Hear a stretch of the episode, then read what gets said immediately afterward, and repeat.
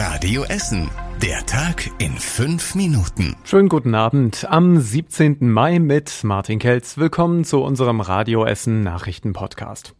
Nach einer Messerstecherei an der Hache-Straße hat die Essener Polizei einen Tatverdächtigen festgenommen. Der 35 Jahre alte Mann steht im Verdacht, gestern Nachmittag auf seinen 70 Jahre alten Kontrahenten eingestochen zu haben.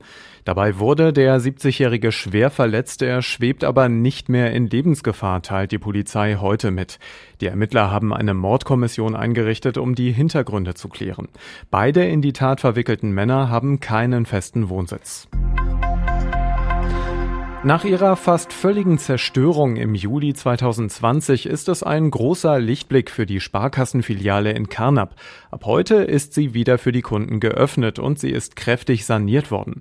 Radio Essen Stadtreporter Kostas Mitsalis ist dort gewesen und hat sich heute für euch umgeguckt. Die kleine Sparkassenfiliale hier am Karnaper Marktplatz sieht richtig schick von innen aus. Sie ist heller geworden, freundlicher und es gibt auch einen Aufzug, mit dem Rollstuhlfahrer oder Rollatorfahrer dann hochfahren können, um an den Geldautomaten zu kommen oder um zum Schalter zu rollen.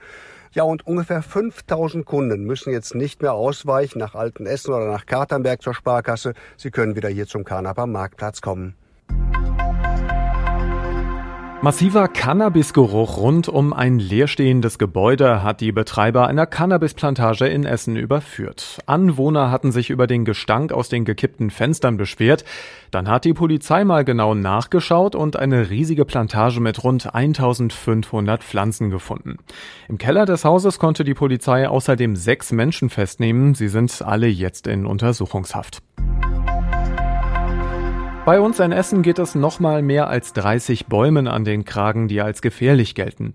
Sie sind krank oder schon abgestorben und sie könnten beim nächsten stärkeren Sturm umfallen. Unter anderem werden drei Birken am Berufskolleg an der Frankenstraße in Stadtwald gefällt. Außerdem kommen vier Bäume auf dem Bögel in Harzopf in den nächsten Tagen weg. Die komplette Liste dieser Bäume steht für euch auf radioessen.de. In Vogelheim haben zwei Männer einen Betrüger in eine Falle gelockt. Der Mann hat im Internet angebliche Original-Handys angeboten. Einem jungen Mann kam das Ganze verdächtig vor, deswegen hat er sich mit dem Betrüger an der Wiehagenstraße getroffen, um genau solche Handys zu kaufen. Beide hatten noch einen Freund dabei. Als der Käufer den Betrüger mit den Fälschungen konfrontiert hat, ist der Komplize geflüchtet. Den Betrüger konnten die beiden Männer erst einmal festhalten und die Polizei rufen.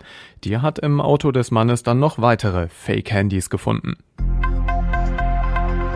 Großer Glückwunsch hier aus der Radio Essen Redaktion. Ein 15-Jähriger aus Heidhausen hat bei Jugend musiziert deutschlandweit das beste Ergebnis geholt. Andolin Körner spielt die Bassgambe. Das ist ein ganz altes Instrument und das sieht aus wie eine Mischung aus Geige und Kontrabass.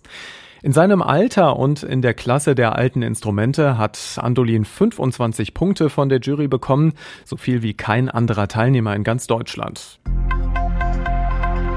Rot-Weiß Essen hat den ersten Neuzugang für die kommende Saison verpflichtet. Kevin Holzweiler kommt von Viktoria Köln an die Hafenstraße zu uns nach Essen.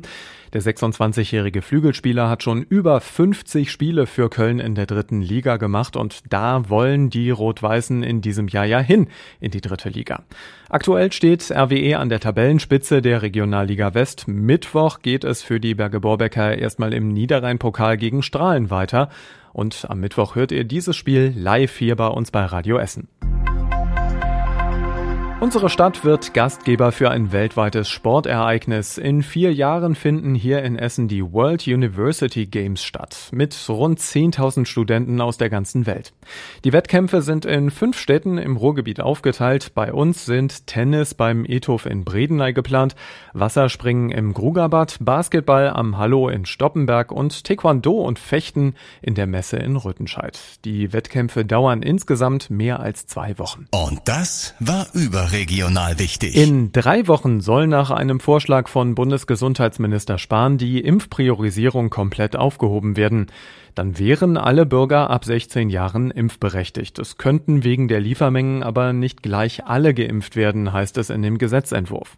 Und Bundeskanzlerin Merkel hat die immer noch andauernden Raketenangriffe gegen Israel scharf verurteilt. In einem Telefongespräch mit Ministerpräsident Netanyahu hat sie gesagt, Israel habe das Recht, sich zur Wehr zu setzen. Und zum Schluss der Blick aufs Wetter. Es bleibt heute Abend bei uns in Essen weiter regnerisch. Auch mit Blick auf die Nacht kommen immer wieder Regenschauer runter. Auch morgen gibt es durchwachsenes Wetter. Wind, Wolken, Schauer und so ein bisschen Sonne für Frohnhausen und Altenessen. Bis 14 Grad sind drin. Die neuesten Meldungen für Essen gibt es morgen früh wieder für euch ab halb sieben hier bei Radio Essen. Und das war unser erster Podcast für diese Woche. Habt einen schönen Abend und bis später. Das war der Tag in fünf Minuten. Diesen und alle weiteren Radio Essen Podcasts findet ihr auf radioessen.de und überall da, wo es Podcasts gibt.